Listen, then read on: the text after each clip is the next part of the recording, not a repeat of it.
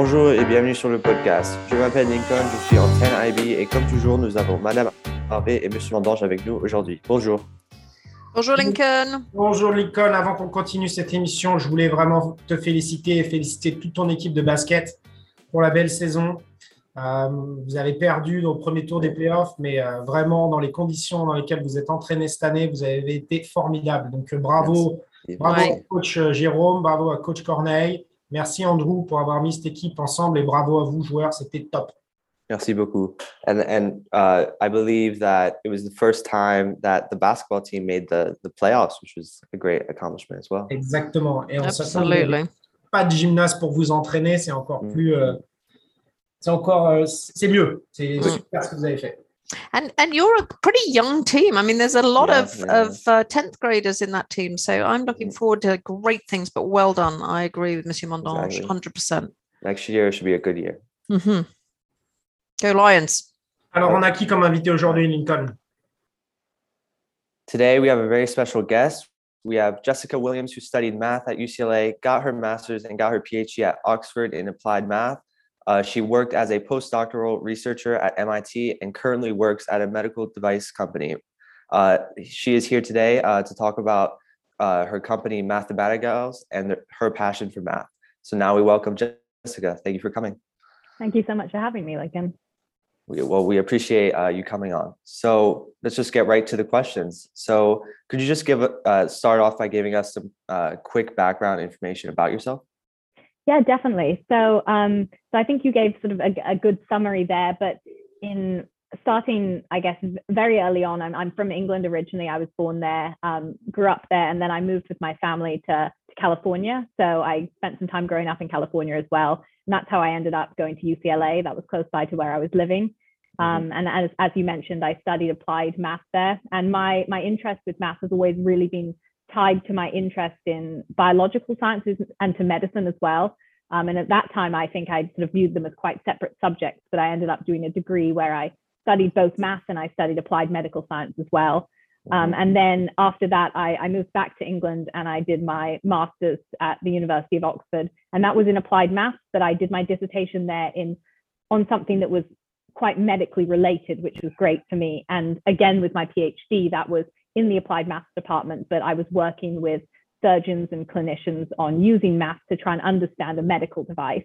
And then after that, I moved back to the US. I moved to the, the Boston area and started working as a, a postdoctoral researcher at MIT. And that, that was also working with both MIT, the university, and also Brigham and Women's Hospital. So again, I was sort of working, combining math with medical science. And then most recently in September, I've started working for a medical device company, um, still in near the Boston area. It's a very interesting background. And so I, you had mentioned you were born uh, in England. I don't know if you watch uh, well, soccer or football, um, as you call it um, in England, but I would just like to ask, what is what is your team? What is your Premier League Oh, team? I should, I should, I should have a team, and I don't. I'm not a huge football watcher, Ah, which okay, probably everyone in England is very disappointed in me right now. But Well, you know, there's there's many teams. Um, the Champions League is going on right now, which yeah, I don't know. So, yeah. Um, and so uh, now, uh, could you just help us explain what Mathematicals is? Definitely, yeah. So it's something I started with uh, a colleague of mine, Kiva Rooney. So we met together in 2015. We both were doing our PhDs in applied math at Oxford together. And something we noticed was, um, for instance, in our cohort, there were 13 doing the applied math um, PhD that we did, and only three of us were women. And we noticed that in the department as a whole, there were many less women than, than men studying math, particularly when it came up to the higher level. And we had a lot of conversations about why we thought that was the case.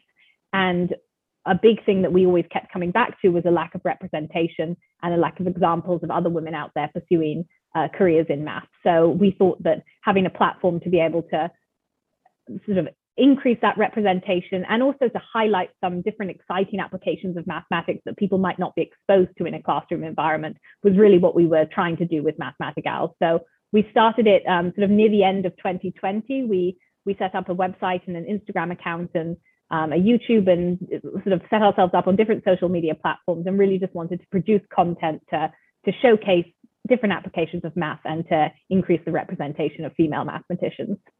Yeah, yeah, I, I, agree with that because you know I, there's many math teachers at our school, and I, I mean we there are some uh, female math teachers, but all, pretty much all the math teachers that I've I've been taught from uh, have been uh, like men. So I, I, I, I Yeah. see that as well. So Yeah. um, and so in your opinion, why why aren't there more women working in the math and science fields? Yeah, and, and I think a lot of it does come back to representation. And I think we're sort of coming off a time historically when there were less women working in scientific fields. And I think we're sort of still feeling the ramifications of that. And there's always that phrase that you can't be what you can't see. And I think it is so true when you you don't see people out there who are, are like you pursuing something it can it can mean that people don't ever think that it's something that they can do too so i think if girls don't see women out there who are mathematicians or scientists, then they don't perhaps think of themselves in that role. So I think a big, to me, I think a big a big part of it is a lack of representation. Yeah, yeah, and and you both are are representing that, so it's very nice. Thank you. And so, what would you like to see happen uh, from this this project? Yeah, I think one thing I'd really love to see is I'd love to us to try and help overturn some of the stigma around math because I think the way it's uh, portrayed in in popular media and there's often a a sort of thought surrounding it that it's it's quite inaccessible as a subject and there are people who are good at math and then there are people who aren't good at math and Mhm. I think a lot of what we're really hoping to try and do is to try and make it accessible to everyone and show that it's not necessarily it's definitely not something that you're inherently good or bad at it's something that anyone can study and anyone can use to really work in so many different fields. I think that's a big thing we want to try and showcase as well. For instance kiva my colleague who runs mathematicals with me is she works she works at nasa. She's a space scientist and she uses her math to try and understand planets that we can't see um, and we and we can only use little bits of information that we can get from them to to try and understand them. And I use my math working in the medical field to try and help design medical devices. So even though we actually had similar training and a similar background in the math that we learned, uh, with sort of applying it in very different fields. So I think that's something that we both talked about a lot that we weren't exposed to. We didn't really know the many ways that it could be used. So I think a big thing we'd like to come out of Mathematicals is we'd like to show that math can be used in many different applications um, and how diverse it can be. And, and again, we would like to um, increase representation and hopefully inspire young girls out there to pursue mathematics. Yeah, yeah.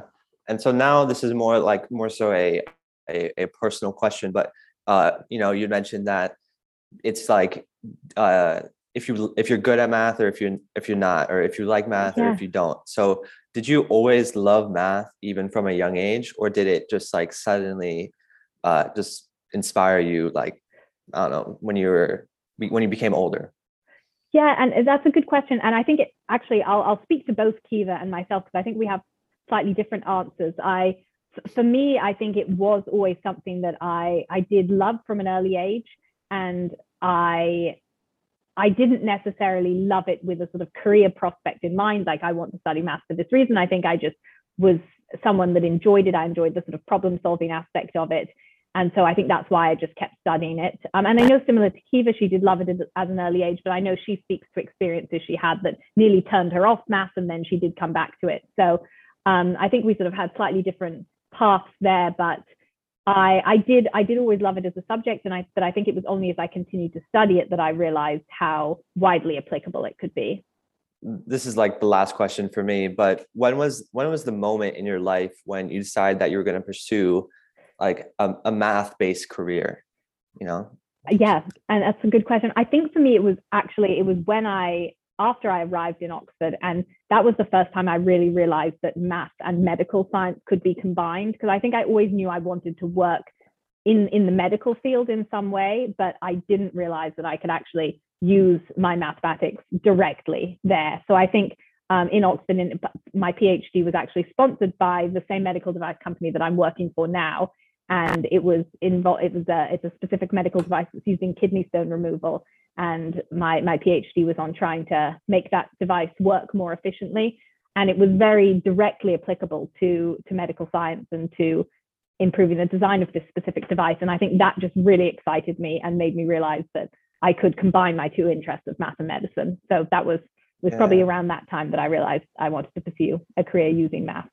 Very interesting. Who knows? I could I could become a math teacher in the future, even though Yeah, I'm I'm not necessarily like super passionate about math, but who knows? It could it could work out. So well, exactly. And I think people have different paths to to sort of becoming mathematicians or using math in in whatever career they they end up doing. So I think, yeah, even it, it's yes, yeah, so I think so many different experiences can contribute to either enjoying it or not as a subject.